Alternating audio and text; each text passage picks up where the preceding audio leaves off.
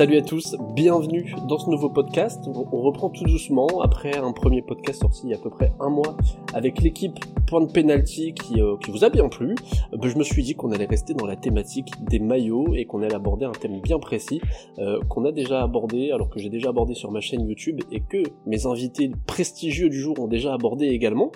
mes invités du jour qui sont Idriss de la chaîne YouTube Amour du maillot, un peu plus de, de 1000, 1100 abonnés sur YouTube si je ne dis pas de bêtises et qui vient euh, au moment où on enregistre tout juste justement de, commencer une série sur les équipementiers émergents. Comment ça va Idriss eh ben écoute, ça va impeccable. Merci beaucoup pour l'invitation, Gian, ça fait plaisir. Euh, heureux d'être là, heureux de parler de maillot. J'espère que c'est un épisode qui va qui va plaire aux gens parce qu'il y a pas mal de choses à dire sur les équipementiers qui montent. Donc, euh, donc on va pouvoir parler de tout ça tranquille. Ouais, bah pour moi c'était euh, une évidence de, de, te demander à toi. Et en plus, les, nos, agendas ont fait que ça, ça collait bien au niveau des timings, donc c'est parfait. Mhm. Et puis le, le, second invité, j'ai presque envie de dire qu'on ne le présente plus. Une, une légende des threads Twitter. Ah, ah, ah, voilà, je ne sais comment le qualifier. Euh, Daniel de Clean Sheet qui a aussi également parlé euh, bah, d'équipementiers émergents via un, un, thread et un article sur son, son site internet euh, concernant Castor ou Castoré. Euh, je sais qu'il y a débat sur la prononciation, moi je dis Castoré. Euh, comment ça va Moi je pense c'est Castoré, ouais. Ouais. Bah écoute, ça va. tu tu m'appelles quel que soit le sujet du du podcast. Hein. On peut parler de pile alcaline, de chasse aux requins, tout ce que tu veux. Moi je, je suis là, hein. je suis toujours avec toi. Eh bah Très bien. Merci Daniel d'être là. Donc bah clean sheet sur Twitter. euh, bah toi t'as percé de toute façon plus de 6000 abonnés sur Twitter. Euh, alors au niveau des podcasts, on est un peu en dilettante, on dirait mon bulletin de, de troisième. mais euh, voilà, quand t'es présent, c'est de la qualité. On est on en est content. mais c'est rare. C'est mais c'est ouais, tu, tu te fais rare. T'as des euh, t'as des vagues de, de, productivité. Mais euh, On, on est content quand on voit ça arriver.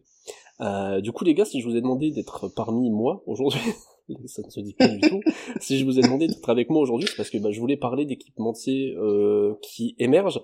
Et alors, parce qu'on a tous traité euh, bah, de Castoré au moins une fois. Et d'ailleurs, je remercie Idriss euh, qui m'a qui m'a cité dans sa dernière vidéo. Voilà, je te remercie, Idriss, j'en profite. C'est normal. Euh, et euh, du coup, l'idée, bah, ça serait aujourd'hui de pouvoir parler alors d'autres équipementiers qui peuvent émerger euh, et de voir aussi ben, euh, qu'est-ce qu'on peut en attendre, euh, qu'est-ce qu'on peut attendre de ces équipementiers. Euh, Idriss, je vais te laisser lancer le, le, le, le, sujet, parce que je sais que tu as mhm. deux, trois noms à nous donner et qui peuvent aussi rejoindre ta vidéo que tu as sortie là il y a récemment et que j'invite les gens à aller voir. toi, est-ce qu'aujourd'hui tu aurais quelques noms d'équipementiers émergents à nous donner et sur lesquels il faudrait déjà s'intéresser, dont on pourrait, qui pourraient être intéressants? Ouais, ouais, bah oui, carrément. Euh, bon, déjà, faut bien distinguer les marques émergentes des marques, euh, on va dire, euh, de, de, de seconde tiers, comme on dirait, tu vois, mais qui sont déjà installés. Et parmi les équipementiers émergents, bah il y a tous ceux que j'ai cités dans, dans ma vidéo. Donc on a parlé de Castor évidemment. Il y a Kraft, qui est l'équipementier du TFC. Euh, Il y a qui est installé pas mal en Scandinavie aussi, un peu en Belgique. Euh, il y avait Skita, je crois. Euh, Skita qui est euh, pas mal installé au Portugal et on m'a dit dans les commentaires de ma vidéo qu'ils équipaient aussi le Paris 13 Atlético. Il y a Lacatoni qui est aussi qui est aussi qui est aussi là au Portugal, qui équipe l'Angola. Et il y en avait un autre dont je me souviens plus exactement, mais déjà voilà parmi ces équipementiers là, voilà on a Castoré, Kraft, Skita, la Catoni, euh, ça fait déjà une, une, belle brochette. Et euh, je ne me souviens plus du cinquième, mais ça va me revenir certainement.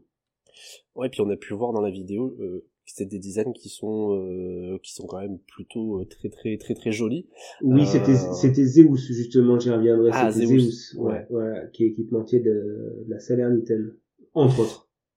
Et donc les noms que tu nous as cités là, par contre, alors vraiment là c'est des équipementiers émergents. Moi je mettrais Castoré peut-être un petit peu à part, parce que Castoré maintenant ils équipent une quinzaine d'équipes aujourd'hui, si je dis pas de bêtises. Euh, ils sont en passe de, de perdre Newcastle. ouais mais ils, ouais mais ils sont en passe ils sont en passe de prendre d'autres contrats aussi quand même euh, le Feyenoord notamment Feyenoord, je suis assez hypé par ce par ça parce que il y avait alors je, il y avait un fan design qui avait été fait mais qui était très très réaliste tu vois c'était pas du tout fantasy et, euh, et si ça s'approche de ça, euh, c'est quelque chose de très très propre. Euh, on en reparlera, mais Castoré, ils ont tout pour devenir grand.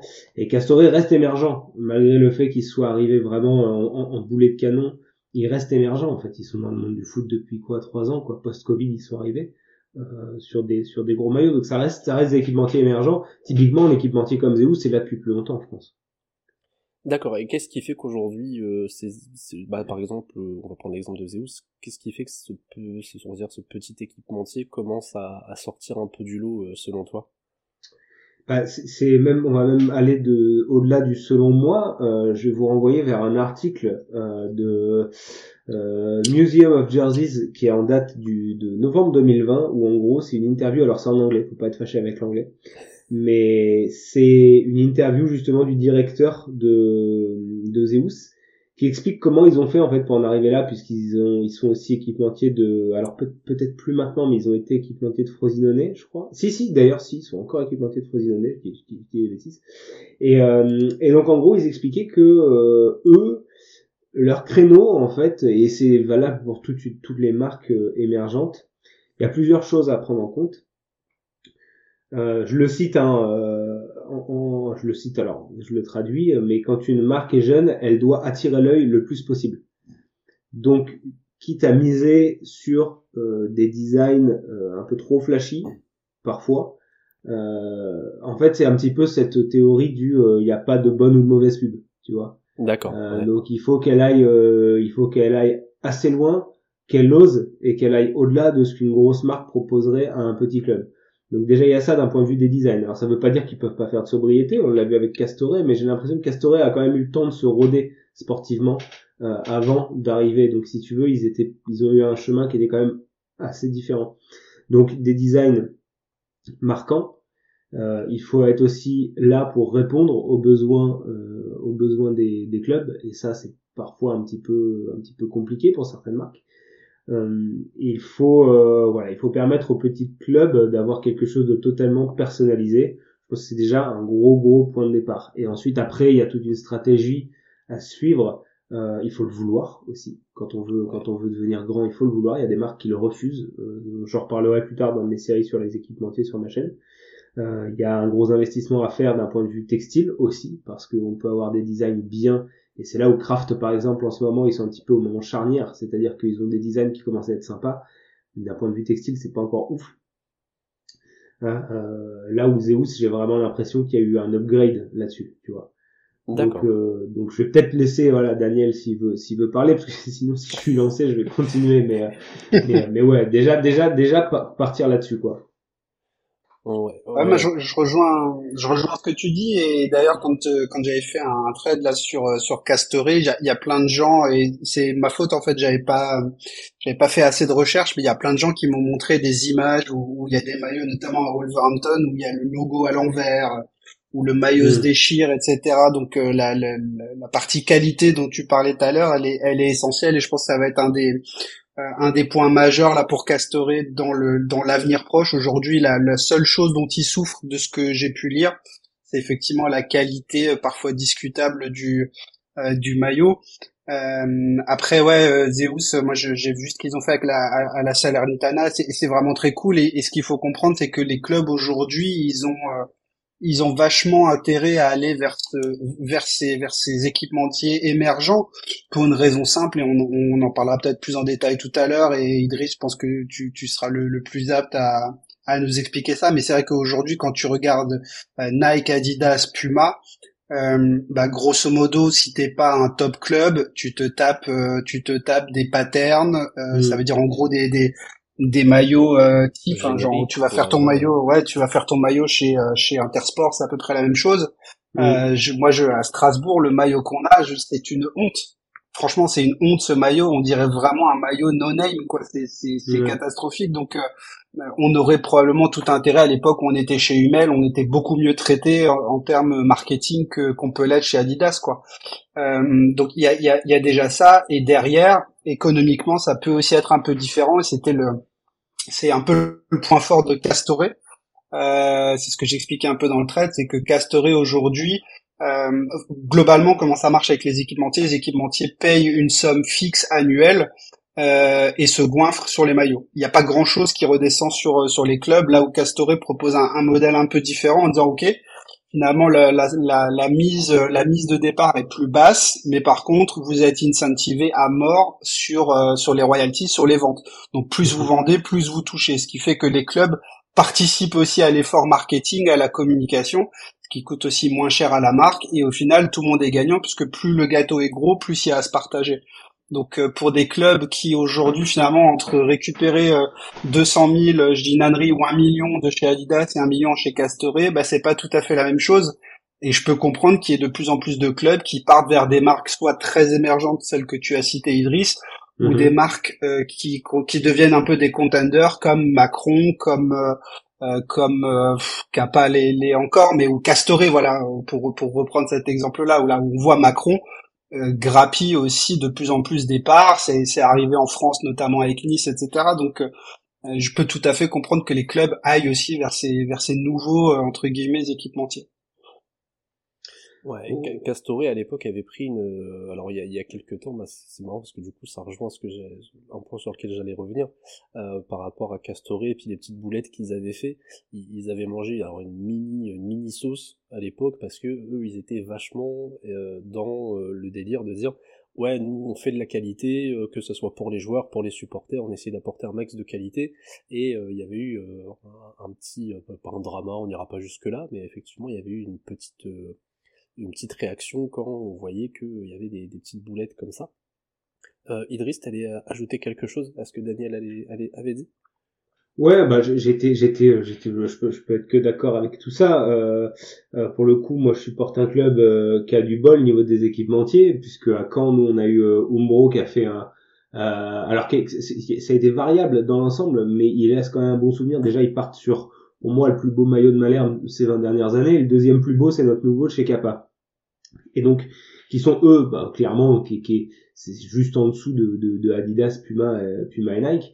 Euh, Castore en fait peut rentrer dans deux catégories vraiment. Ils peuvent rentrer dans la catégorie des émergents, mais aussi des contenders. Il faut pas oublier, en fait, ils sont, on peut pas vraiment comparer, enfin, comparer tous les équipementiers émergents à Castore, parce que Castore c'est un peu une licorne quoi. Euh, J'ai quand même eu l'impression ils sont arrivés sur le marché avec déjà quelque chose de très très très quali. Euh, moi, je collectionne les maillots pro, donc j'ai pu porter, enfin je les porte pas, mais j'ai pu essayer et avoir entre les mains des maillots pro. Euh, je pense aussi que c'est un peu la rançon du tissu qu'ils ont voulu utiliser, c'est que c'est des choses qui sont très très fragiles, très très fines, euh, avec de l'élastique et tout. Donc ça, ça peut causer effectivement, ça peut se déchirer euh, assez assez facilement. Mais euh, mais pour le coup, leur stratégie euh, leur stratégie est excellente. Mais tu peux être certain que déjà dès l'an prochain ou l'année d'après, euh, Castoré va pas porter d'intérêt au petit club, tu vois. au contraire, de marques comme qui sont déjà contenders comme Kappa, euh, Kappa qui est un historique hein, du foot qui était là avant Nike hein, sur le marché, on le rappelle, Kappa, Umbro, Macron, qui sont des marques qui elles euh, proposent, enfin font la démarche d'aller vers les petits clubs, genre Ligue 2, etc. Euh, donc ça c'est euh, c'est hyper important de le noter. Et elles justement allient la, la, la, la, qualité et la personnalisation à un degré qui, est, qui a vraiment évolué. Et l'exemple de Macron est pour moi plus que Castoré, les petits équipementiers doivent plutôt s'inspirer de Macron, qui est arrivé, on se rappelle, il y a quand ils arrivent sur le maillot de Lorient en Ligue 1 en 2011 par exemple, ou les maillots de Monaco à l'ancienne, euh, c'était des maillots qui étaient moches, tu vois, avec le vieux logo, c'était vraiment du, du catalogue, euh, c'était c'était vraiment pas des beaux maillots, quoi. Aujourd'hui, Macron, ils reviennent sur le maillot de Lorient, ils font une dinguerie. Moi, Macron, ça fait partie de mes équipementiers préférés parce que la qualité, elle il y a eu un upgrade de fou. Le logo, ça joue énormément aussi, et j'ai oublié de le citer au début, mais pour le pour un bon marketing, il faut un beau logo. Et t'as beaucoup de, de marques en fait qui passent un cap quand elles upgradent leur logo. Là, par exemple, il y a eu l'exemple de Brighton avec O'Neill's. O'Neill's, qui est un équipementier que, pour le coup, que je connais depuis des années, puisque c'est un équipementier qui fait tous les maillots de football gaélique. Et j'ai vécu en Irlande et tout, et, euh, et, donc ça, cet équipementier-là était quasiment inconnu. Là, ils reviennent, ils ont équipementier, c'est quasiment une première, ils sont équipementiers de... Non, c'est Bristol, dis Brighton, c'est Bristol. C'est Bristol, ouais. Ouais. Pardon. Bristol qui a dû, en cours de saison, changer et, euh, et avance, anticiper en fait la, la, la, son nouveau contrat avec euh, avec euh, avec O'Neill et O'Neill en fait a apporté en même temps son nouveau logo un logo qui est vachement bien je trouve et je suis quasiment certain que eux, on va les revoir aussi, tu vois. Donc tout ça, c'est un ensemble de choses. Euh, et puis, il faut pas oublier aussi, si on regarde Zeus, je, je conclue là-dessus rapidement. Zeus, ce qu'ils ont, ce qu'ils faisaient encore, par exemple 2020-2021, euh, et plusieurs marques le font aussi, marques émergentes. Ils sont allés piquer le col, le, type de col chez Kappa, le type d'épaule chez Puma. Tu vois, ils ont mélangé des éléments un petit peu pris à des très gros équipementiers pour, je pense, inconsciemment aussi, ça rappelle, tu vois, euh, ça fait un peu quali. Tu vois ce que je veux dire? D'avoir euh, d'avoir ça sur le dos, quoi. Ils ont pas voulu réinventer la roue, ils ont pris des éléments par-ci par-là et ensuite après, bah, ils subliment, ils font ils font leur design et ça donne ça donne des, bah, des, des, des, réussites puisque clairement eux ils sont sur une pente une vraie pente ascendante. Et du coup bah, ça m'amène euh, à la suite hein, qui, qui, est logique et qui aujourd'hui bah, on, on, en parlait Daniel l'a un peu évoqué mais euh, aujourd'hui qu'est-ce qu'on peut espérer en fait de ces euh, de ces marques émergentes? Est-ce que on n'est pas en train de d'un petit peu de rêver en se disant bah ces mecs là ils vont pouvoir venir bousculer les bah, les gros hein, les équipementiers euh, qu'on connaît les gros équipementiers, Nike, Puma, euh, alors Adidas dans une moindre mesure parce que euh, je, trouve que c'est un peu plus quali en termes de design, mais on se souvient l'année dernière, je crois que c'est la saison dernière où Puma euh, même pour des grosses équipes, ils te sortent un template dégueulasse avec euh, Marseille, PSV par exemple, euh, il y avait Milan aussi, des, des, maillots horribles en extérieur, on c'était des away, donc bon à la limite tu te dis ça passe, mais même pas. Est-ce que vraiment on peut voir ces, ces marques-là venir vraiment titiller les, les gros équipementiers aujourd'hui, ou est-ce qu'on n'est pas un petit peu en train de d'être dans l'utopie finalement? Je ouais si ça te va Idriss je, je prends euh, je, passe en, en, premier. Je, je pense pas que j'ai l'impression quand même que les grandes je, alors je sais pas si vous avez la même impression mais j'ai l'impression que euh, Nike Puma Adidas ne se battent pas ou ne se battent plus pour tout avoir parce qu'aujourd'hui, équiper déjà les grands clubs, c'est très compliqué parce que tu vas équiper aussi les équipes de, de jeunes, les équipes féminines. Enfin, je, ça, ça, demande un gros effort. Et si tu regardes finalement, il y a très peu de clubs, euh, même chez ces gros équipementiers, qui, qui ont un traitement de faveur. par exemple, on va prendre un club que toi et moi, euh, Gillian, on connaît bien, qui est Arsenal. Quand tu vois le traitement d'Arsenal euh, par Adidas, je connais pas beaucoup d'autres clubs. Je pense même le Real, ils ont pas ce traitement marketing là. Euh, c'est un peu presque une licorne euh, Arsenal chez Adidas. Donc euh, finalement, même chez ces gros là, tu vois, t'es pas sûr d'avoir encore quelque, même quand t'es un grand club, d'avoir quelque chose de très travaillé. Alors que finalement, quand tu vas chez ces émergents ou ces je, je vais pas dire second couteau, mais en tout cas ce, ce second tir, euh, quand j'avais parlé de Norwich, j'avais aussi euh, j'avais aussi relayé une vidéo qui était euh, qui était publiée sur leur sur leur YouTube où ils parlaient de la relation avec Jomar, Roma, je sais pas comment il faut prononcer parce que c'est espagnol, j'imagine Roma, euh, où ils expliquaient en fait comment ils travaillent de concert sur sur le maillot. Et en fait les marques s'impliquent davantage avec ces clubs moyens euh, parce que euh, bah, parce que ils, leur offrent un service que les grandes marques ne leur donnent pas. Et ça, les, ça, ça, leur permet de les signer. Et quand tu regardes les trois maillots de Norwich ils sont incroyables le, le, le home, le, le, le, jaune, il est magnifique. Le away en, en, Bordeaux, il est, il est ouf. Et le, et le troisième, cette espèce de truc un peu iridescent, euh, un peu, un peu psychédélique, qui est, qui est, qui est fantastique. Donc, euh, j'ai de plus en plus la sensation que Nike, Puma, Adidas vont, euh, vont équiper la Super League. Et, euh, et le reste, ben ça, ça va pour les contenders ou les émergents. J'ai pas l'impression qu'il y ait la même bataille qu'il y ait pu avoir à une époque. Donc pour toi, euh, là aujourd'hui, il pourrait y avoir euh, euh, Nike, Adidas, Puma qui vraiment s'occuperait un peu du, du, top tiers des clubs européens et ils pourraient laisser, on va le dire comme ça, c'est horrible à, dire, mais pour toi, dans leur stratégie, pour aujourd'hui laisser les miettes au final aux, aux mais c'est ce qu'on c'est ce qu'on constate. Si aujourd'hui tu regardes les, les équipes entières, alors tu as, des sites comme Footy Headlines ou ce genre de sites qui qui publient régulièrement en fait des euh, euh, des, des, des, graphiques ou des diagrammes qui montrent la répartition des, des, euh, des clubs par marque dans chaque pays. Mhm. Tu remarques que chaque année, les parts de, de Nike, Puma, Adidas se réduisent, quoi. Donc ils, ils, ont toujours les top clubs. Je vois pas le PSG être équipé demain par Zeus. Dans 30 ans, pourquoi pas, si le, rapport de force s'inverse vraiment, mais euh, le PSG, le Real, je dis, tout ce qui est les, les, les 15 clubs ou 20 clubs qui composent la Super League resteront aux mains de, de ces marques-là qui finalement aujourd'hui préfèrent se concentrer, à mon sens, là-dessus. C'est ce qui leur garantit le plus de ventes à l'échelle mondiale et finalement vont laisser le reste qui est potentiellement moins rentable aussi pour eux à des marques qui elles sont hyper contentes de les récupérer parce que ça leur offre une notoriété qu'elles auraient pas pu avoir si justement les grosses marques ne laissaient pas ces miettes là entre guillemets quoi. Ouais, t'en penses quoi Idriss toi? Je, te laisse rebondir là-dessus. Euh, alors moi je vais, je vais je, vais un peu prendre le contre-pied de ça mais euh, jamais ces marques-là pour moi jamais elles iront concurrencer Adidas et Nike. Je mets Puma un peu à part. Euh, je mets Puma un peu à part pour la bonne raison que on est d'accord que les maillots qu'ils ont fait étaient dégueux mais on peut surtout pas leur reprocher de pas tenter en fait. Et c'est la c'est la la trademark de Puma depuis bientôt 20 ans. Ça avait commencé avec le Cameroun, il y a eu 2002, il y avait 2004. Il y a eu les maillots en 2006 qui apportait un peu c'est ce truc ce dessin j'en ai parlé sur ma chaîne au tout début, c'est ce dessin en poitillisme un peu dans le dans le maillot.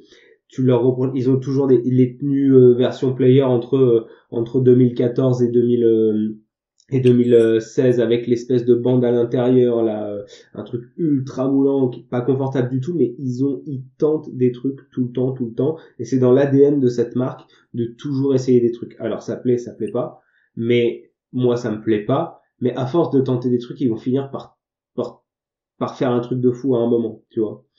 Euh, maintenant leur rapport est différent entre les grandes et les petites équipes malgré tout, tu vois, euh, par exemple, je vais prendre le maillot du, du, Slavia Prague. Je le trouve magnifique. Le Slavia, c'est pas un cadre européen, c'est un club historique, mais c'est pas un cadre européen. Et ils ont le droit à une version player et une version réplica, tu vois. Et ils ont le droit à des maillots qui sont magnifiques et, qui respectent la, la, tradition du club. Donc euh, là-dessus, tu vois, avec l'OM, c'est pareil. Il faut, ils tentent des trucs, il y a du bon, du moins bon, mais ils tentent, tu vois. Euh, et ils restent pas les deux pieds dans le même sabot.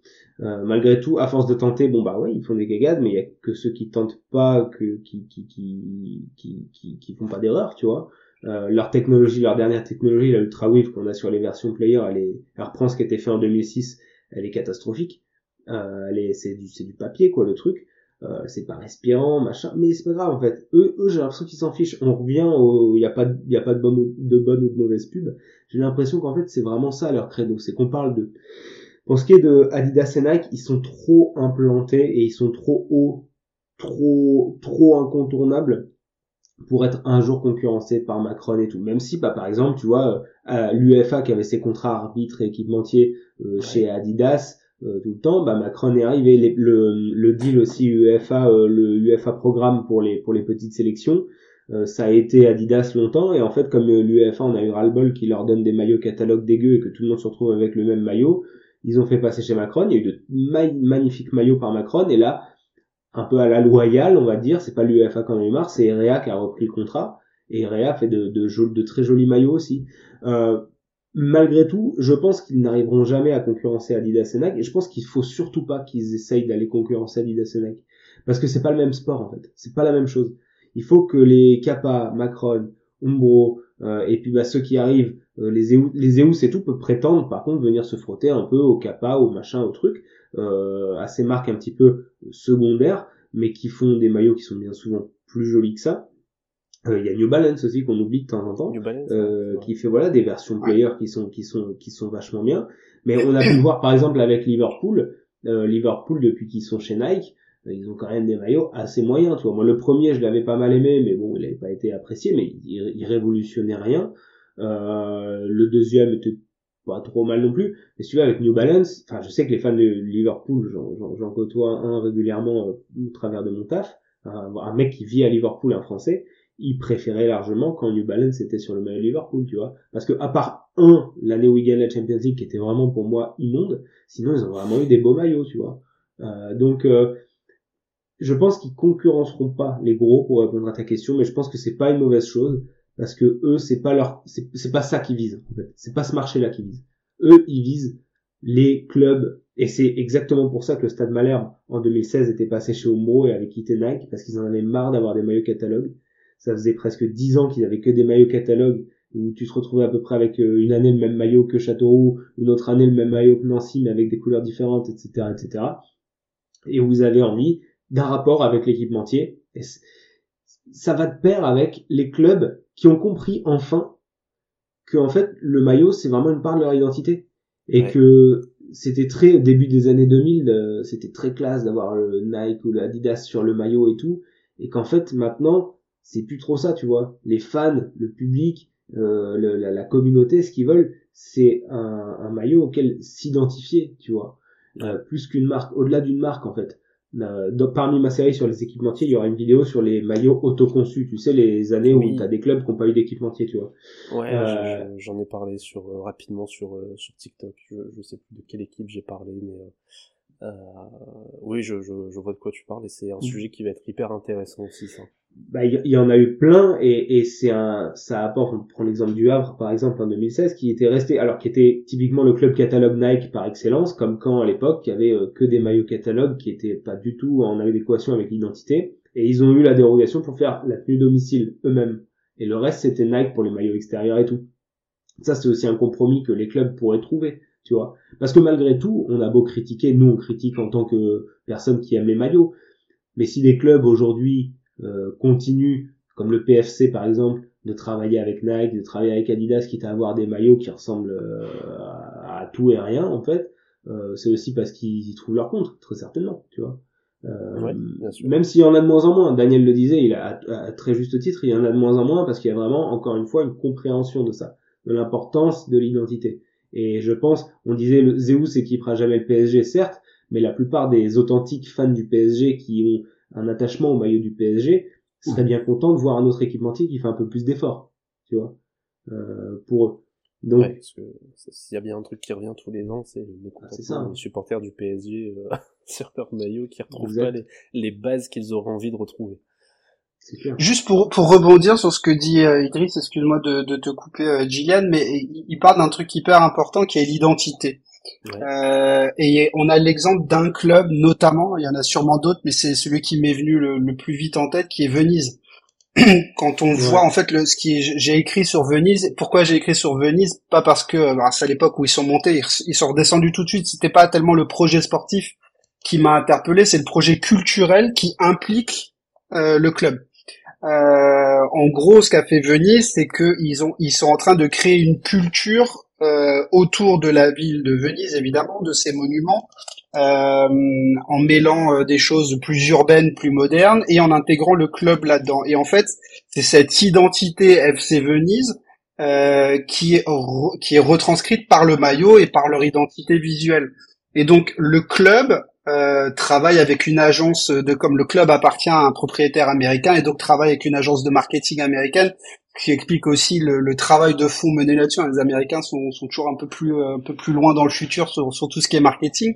Euh, et donc ils ont travaillé cet élément identitaire, ce qu'on voit quand même moins, euh, on va dire euh, à droite et à gauche, surtout pas en France où les maillots, euh, enfin finalement souvent les mecs c'est des hommes sandwich, hein, il y, a, y a 70 sponsors sur chaque maillot, et donc finalement parfois on ressent un peu moins cet effet cet effet identitaire dont tu parlais en prenant comme exemple aussi le, le Slavia, le mm. maillot de Venise nous montre vraiment que quand le club travaille lui-même euh, sur sur ces éléments-là, euh, c'est peut-être aussi plus facile derrière avec l'équipementier pour créer quelque chose de, de, de nouveau. Quoi, il faut peut-être pas attendre non plus uniquement des équipementiers.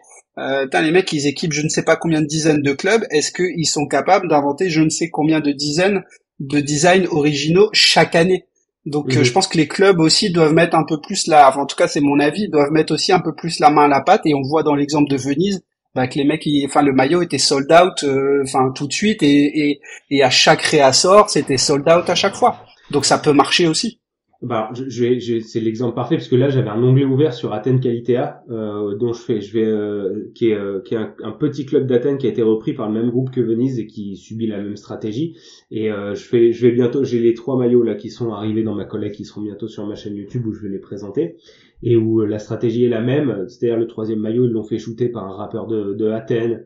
Euh, tous les shootings photos se font au cœur d'Athènes. Il y a eu un rebranding du logo, quelque chose de très épuré, pas de sponsor sur le maillot, pas encore une fois la baguette.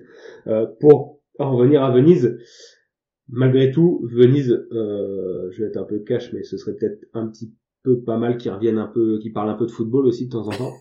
Euh, mais et je sais que la frange authentique et le noyau dur des, des, des ultras de Venise sont pas ultra fans de tout ça, de tout ce cirque en fait autour du club. Malgré tout, pour nous personnes extérieures, c'est un régal. Euh, ils ont les, les, boutiques du Venezia FC à Venise, c'est des boutiques de mode en fait, c'est même plus des boutiques de sport. Elles sont incroyables les boutiques. Enfin, si je sais pas si Gillian ou les, les, auditeurs vous avez vu des images des boutiques, mais t'as l'impression d'être chez Chanel ou chez Vuitton. C'est incroyable. C'est un truc de fou. Je, bah pareil, je l'avais unboxé le maillot de Venise il y a pas longtemps sur ma chaîne. Donc si certaines personnes veulent voir en fait à quoi ça ressemble, euh, à quoi il ressemble, euh, et tu vois, malgré tout, tu vois, bah, j'avais un petite préférence. Alors Venise c'est quand même une exception, euh, une exception exceptionnelle. Excusez-moi, mais euh, mais en fait euh, c'est que c'était un des rares petits clubs qui était bien traité par Nike c'est que quand ils étaient chez Nike, ils avaient quand même des maillots qui étaient qui étaient bien stylés. Euh, vrai. Même si c'était sur une base simple, ils avaient quand même des maillots très personnalisés. Euh, Kappa, forcément, il y a eu un nouveau logo et tout, donc a, a pris le truc et l'a emmené dans une nouvelle dimension. Et on va voir ce que ça donnera dans les prochaines années. Mais comme tu dis, là, là, là, là comme, elle, comme elle est parfaite, les logos sont, sont, sont top, les maillots sont très jolis. C'est les premiers maillots que j'ai vu apparaître sur StockX. Moi. Pour les gens qui collectionnent les sneakers, je collectionne pas les sneakers, mais j'ai des notions c'est les premiers maillots que j'ai vu arriver sur StockX et c'était un, les prix étaient exorbitants effectivement c'était sold out de chez sold out et pour Athènes Qualité il y a eu la même chose en début de saison et ils ont mis des mois à avoir un réassort, un réassort et, je m'étais mis sur la newsletter pour pas le louper tu vois. Et euh, et du coup euh, du coup, ouais, c'est euh, c'est c'est vrai que remettre l'identité de d'une région et au cœur du maillot, c'est important. Et Capal l'a fait avec le maillot de Malherbe cette année. Je suis très content. Euh, c'est que le maillot en fait reprend le maillot de 92, tu vois. Euh, le maillot de 92 avec lequel ils avaient joué un tour de coupe UEFA contre Saragosse, là, qui à l'époque c'était le maillot Puma avec Gravelaine, Coé, Paille et tout. Et, et reprendre cette cette identité encore une fois, c'est ultra ultra important. Et je suis je suis à, je suis à 200% là-dessus et c'est aussi je pense ce que cherchent à faire les petits équipementiers. La plupart des petits équipementiers qui montent l'ont compris tu vois. Euh, c'est Zeus exemple parfait quoi. Vas-y Daniel. Et, pour compléter ce que tu dis pour, pour, finir juste sur euh, sur euh, Venise je crois que c'est le seul club où Puma a accepté que au lieu d'avoir un je sais pas si c'est Puma ou qui a accepté ça mais en gros il n'y a pas de sponsor maillot. Le sponsor maillot c'est le c'est le logo du club donc ouais, euh, en fait, c'est marqué, en fait, ouais, le club se, se brande lui-même. Ouais, Città di Venezia. En fait, c'est c'est le, le, ville de Venise qui est marqué sur le sur le maillot. C'est ça. Ça c'est vrai, c'est vrai que c'est ultra classe. Euh, on avait cherché, enfin, à le faire avec euh, mon club de floorball, qui est le sport que je pratiquais avant. Euh, je m'étais, bah, je m'étais, je m'occupais des maillots forcément. Nous, on commandait des, des maillots catalogue Nike pour le coup, et on a posé nos logos dessus, mais on, on le faisait de façon assez stylée, comme c'est un sport de cross on voulait reprendre un peu les codes de la NHL et du hockey avec un gros logo devant et pas de sponsor et juste mettre quand euh, quelque part, tu vois. Mais juste euh, le seul truc, tu vois, qu'on s'autorisait. Et c'est vrai que je suis, totalement d'accord avec toi. Après, l'intégration des sponsors, ça peut encore faire l'objet d'autres vidéos et tout. Mais tu vois, pour rebondir sur ce que tu disais au tout début, quand tu quand t'aimes les maillots et que tu, tu suis le foot et tout et que t'es un peu nostalgique, moi j'aimerais trop voir des des gros clubs comme Strasbourg avoir un maillot euh, fait par Macron ou par euh, ou par ou par je sais pas moi par Kappa. On est pour hein. Ouais, je me doute, je me doute, tu vois. Et tu le vois et tu le vois quand le coq sportif ils sont revenus sur le maillot de Saint-Etienne après des années chez Adidas, mais les bombes qu'ils ont faites, tu vois, c'était joli, c'était c'était beau, ça, ça reprenait vraiment le côté authentique, tu vois, des années 70. Euh, Umbro, là, ils sont arrivés sur le maillot de Lorient. Les damiers qu'ils ont fait, c'est pas un hasard. Les damiers, c'était historique sur le maillot de Lorient. Et donc, euh, tout ça, en fait, euh, je me dis, mais les clubs, ils gagneraient tellement à faire ça. Ce serait, tu vois, le Red Star chez Kappa, les maillots, des ah, ben super maillots qu'ils ont, alors que le Red Star, ils évoluent en, troisième div, tu vois. C'est, c'est c'est c'est c'est magnifique en fait. Et je, je, je, prône moi ça tu vois que et comme pour en revenir en fait à la conclusion et tu disais tout à l'heure euh, Gillian que c'était vache mais en fait je trouve pas c'est que les très grosses marques équipent les très gros clubs et que les autres marques s'occupent du reste en fait tu vois. J'aimerais ça en fait eh ben, au, final, c'est un peu la, la, conclusion qu'on va en tirer, parce que la, question de départ, c'était euh, un, peu de savoir quelles étaient les chances aujourd'hui de pouvoir voir ces marques émergentes s'imposer euh, face aux, aux, leaders. Et l'idée, bah, en fait, ça serait peut-être de se dire que euh, c'est pas l'objectif, et mm-hmm. que c'est mm-hmm. peut-être mieux comme ça, en fait. Carrément. Euh, pour revenir juste sur un petit truc, euh, Daniel t'enverra un petit un petit mail à, à, Todd quand il aura repris le club. Hein. Euh, pour, euh, pour les maillots. Parle-moi d'autre chose. Je, je, ça m'énerve. Je sais que t'as hâte, donc euh, voilà. euh, donc voilà, non mais la, la, conclusion. Alors on avait un, un, potentiel troisième sujet à aborder, mais on, on fera certainement un deuxième épisode parce que j'ai adoré. Euh, c'est ça. j'ai adoré parler parler maillot avec vous pendant cette petite demi-heure c'est la limite que je m'impose parce qu'après les gens euh, les gens nous lâchent et ça serait dommage que les gens ne nous écoutent plus voilà euh, donc voilà la, la, conclusion qu'on peut en tirer c'est ça c'est aujourd'hui eh ben c'est peut-être pas l'objectif euh, bah déjà de, de, de ces petits équipementiers de venir bousculer de venir titiller ces gros équipementiers et euh, bah peut-être que c'est mieux comme ça je sais mm. pas si vous avez un petit quelque chose à rajouter pour conclure non, bah, conclure peut-être. Je voulais juste rajouter. Pardon, vas-y. Non, mais vas-y, vas-y, je te laisse, vas-y, je te laisse. Non, j'avais juste un dernier point. Alors, je suis très fan de foot italien, donc j'avais encore un autre exemple en tête qui était la Fiorentina et l'intégration en fait du patrimoine de, Florence sur le maillot third euh, et notamment la fleur de lys. Ce que ce que je veux dire par là, c'est que j'en veux encore plus aux équipementiers et peut-être même aux clubs aussi quand on est dans une ville qui a un patrimoine historique, culturel, footballistique, quel qu'il soit, euh, qui soit pas intégré sur au moins un des trois maillots. Alors c'est clair que quand tu viens d'une ville où il n'y a pas d'histoire, euh, qui est triste, où il n'y a rien à faire, rien à voir, ok, je peux comprendre, mais quand tu es dans une ville euh, tu vois, chargé, euh, chargé de choses que tu peux retranscrire sur un maillot qui sont d'ailleurs pas forcément liés au foot.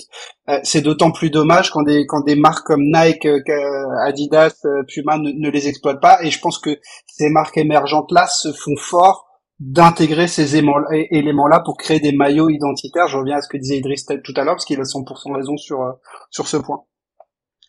Ouais, et puis l'exemple de Florence, euh, même avant Kappa, parce que Kappa a fait des très très beaux maillots pour Florence, euh, je, me suis fait offrir celui de l'an dernier avec le, vieux logo à l'ancienne et la bande la bande blanche au milieu là oui. Euh, à Noël, il est magnifique celui-là. Mais même quand c'était le coq, en fait, ils avaient fait quatre maillots aux quatre couleurs. En fait, t'avais le maillot violet, ouais. t'avais après les quatre couleurs de la ville. Rien que ça, c'est une touche qui est, qui est top en fait. C'est incroyable.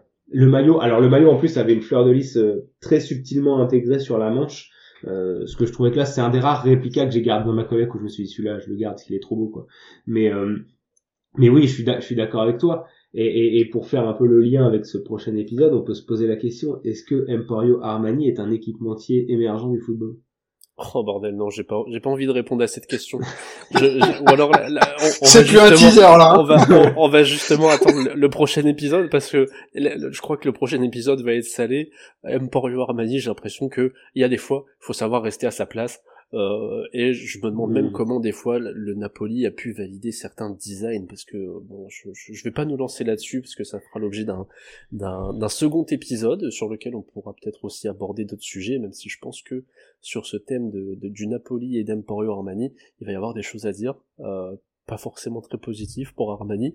Je suis pas sûr que quelqu'un de là-bas nous écoute un jour, mais non, mais pas, pas, très positif pour le board du Napoli non plus, hein, parce que je bah, pense que c'est pas que Armani qui a décidé. non, non, bah ouais. Et puis euh, là, j'ai eu euh, j'ai eu l'occasion de discuter euh, avec quelqu'un de l'équipe Sports Content de, de certains projets de maillots a priori qui auraient été alors, invalidés par par le Napoli et par le board justement, qui mm. pourraient un peu justement bon voilà équilibrer la balance mais euh, ouais c'est vrai que ce qui se passe du côté du Napoli euh, ce qui peut être vu comme euh, des, des coups marketing de génie pour certains euh, bah moi je suis pas sûr mais il y a tout en fait on en reparlera mais je pense qu'il est important quand même de d'essayer d'être dans l'analyse de juste milieu et pas de voilà de, de déverser un flot de haine. C'est dans l'ensemble je suis complètement contre mais il y a quand même des points où il faut contrebalancer un petit peu tu vois Ouais, et eh ben on va, on va s'y atteler. Euh... Parce que le Napoli a quand même cet avantage de, de présenter des réplicas bien moins chers que la moyenne euh, et bien plus accessible pour les fans. Bah ouais. Ça, ça, on le souligne trop peu. C'est vrai. Ben moi, je n'étais pas au courant, pour te dire. Donc, euh, c'est une précision qui aura, qui pèsera dans la balance. Euh, Daniel, un petit mot de la fin ou pas pour toi? Non, non, bah, en tout cas, belle rencontre avec Idriss que, que je ne connaissais pas et avec qui euh, j'ai eu plaisir et avec toi évidemment aussi à, à échanger sur, euh, sur ce sujet qu'on avait tous bien préparé à l'avance, donc c'était chouette. voilà, on... y croirait presque. Hein. Oh, ben, presque. Non, mais en fait, ça nous touche tellement tous. En fait, Bon, Idriss, on a bien compris que que ce soit ce Noël, euh, son anniversaire, euh, enfin quelle que soit la fête, il reçoit un maillot, donc c'est quelqu'un de, de, facile à à contenter. Mais c'est vrai que euh, blague à part, on aime tous les maillots. Enfin, quand t'aimes le foot, tu t'identifies des gamins à un maillot, que ce soit le maillot de ton club, le maillot de de ton équipe préférée. On a grandi en achetant des maillots avec nos parents qui comprennent pas qu'on claque 80 balles ou 90 balles dans un maillot. Mais, mais finalement, ça fait partie aussi de la passion qu'on a pour le foot. Ça nous marque. On n'a pas assez eu le temps d'en parler aujourd'hui, mais on pourra en parler mais euh, une, une, prochaine fois. Mais c'est vrai que on grandit avec ça et on reste attaché à des maillots qu'on a eu il y a 15 ans, qu'on a encore dans la penderie avec le truc complètement arraché et tout. Mais en fait, c'est des trucs iconiques qui nous ont marqué autant que des joueurs ou des matchs, quoi. C'est ça, c'est exactement ça, c'est exactement ça. Bah, je vais conclure sur ces sur ces belles paroles. Euh, J'invite tous ceux qui seront encore là au moment où on est en train de, de nous causer depuis quasiment 45 minutes. Euh, je vous invite à aller euh, suivre Daniel sur Twitter activer la cloche parce que il est tellement euh, inconstant que bon des fois on croit qu'il est pas là mais il est là. Des fois on croit qu'il est là mais il est pas là. Je suis vivant, euh, mais euh, il, est bien en vie donc euh, allez suivre Daniel Cleansheet sur Twitter. Je, je mettrai tous tous les liens et, et, tout ce qu'il faut évidemment. Tu rajoutes FR à la fin parce que sur ton dernier trade tu m'as t'as hâte clean sheet je sais pas c'est arrivé chez une personne qui vit en Allemagne je crois. Donc donc voilà. Essaye eh de ben, hâte le, le bon compte hein je, je, vais essayer, je vais, je vais, je vais faire attention. et évidemment, eh ben, euh, d'aller, euh, d'aller suivre euh, Idriss, que ce soit sur Twitter, mais surtout sur YouTube, qui, qui sort des vidéos à, un rythme assez soutenu. En plus, Idriss, des vidéos de, de tout type, des, des, vidéos courtes, des plus longues, mais qui sont toujours très intéressantes et qui nous en apprennent toujours un petit peu plus sur les maillots et c'est on, est vraiment sur la présentation simple de maillots voilà on a Idriss aborde beaucoup de points, que ce soit la composition des maillots, les tissus, les matières, et c'est hyper intéressant, et qui euh, fait aussi des podcasts qui sont euh, très longs par rapport à moi. Je pas la, la, patience d'Idriss. Euh, en tout cas, je vous remercie tous les deux d'avoir accepté mon invitation. Merci à toi, au plaisir de refaire l'épisode. C'était un plaisir de rencontrer Daniel aussi. J'ai pas on va se suivre. on va se suivre et c'est vrai que c'était c'était un kiff et puis bah ouais, au plaisir de reparler de ça. Et eh ben, on, se retrouve pour un, épisode, un second épisode, un second épisode, un autre épisode euh, très bientôt, le temps qu'on organise tout ça. Je remercie tous ceux qui seront encore là au moment où je suis en train de conclure ce, podcast et je vous invite à aller suivre Daniel Idriss et moi-même. On va se permettre un petit peu pour et, euh, et je vous dis à bientôt pour un nouveau podcast.